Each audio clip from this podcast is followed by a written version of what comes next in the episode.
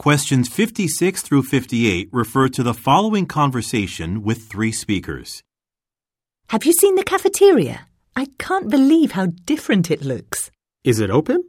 I thought the renovations are still underway. They are, but the doors are open. I had a peek inside when I came into work this morning.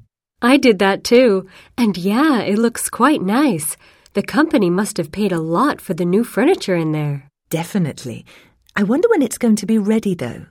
I heard next month. The Human Resources Department is trying to fill some kitchen positions before that. Well, let's hope the food tastes as good as the place looks. Number 56. What is the conversation mainly about?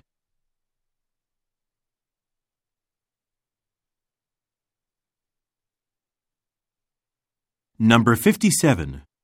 According to the man, what is the Human Resources Department trying to do?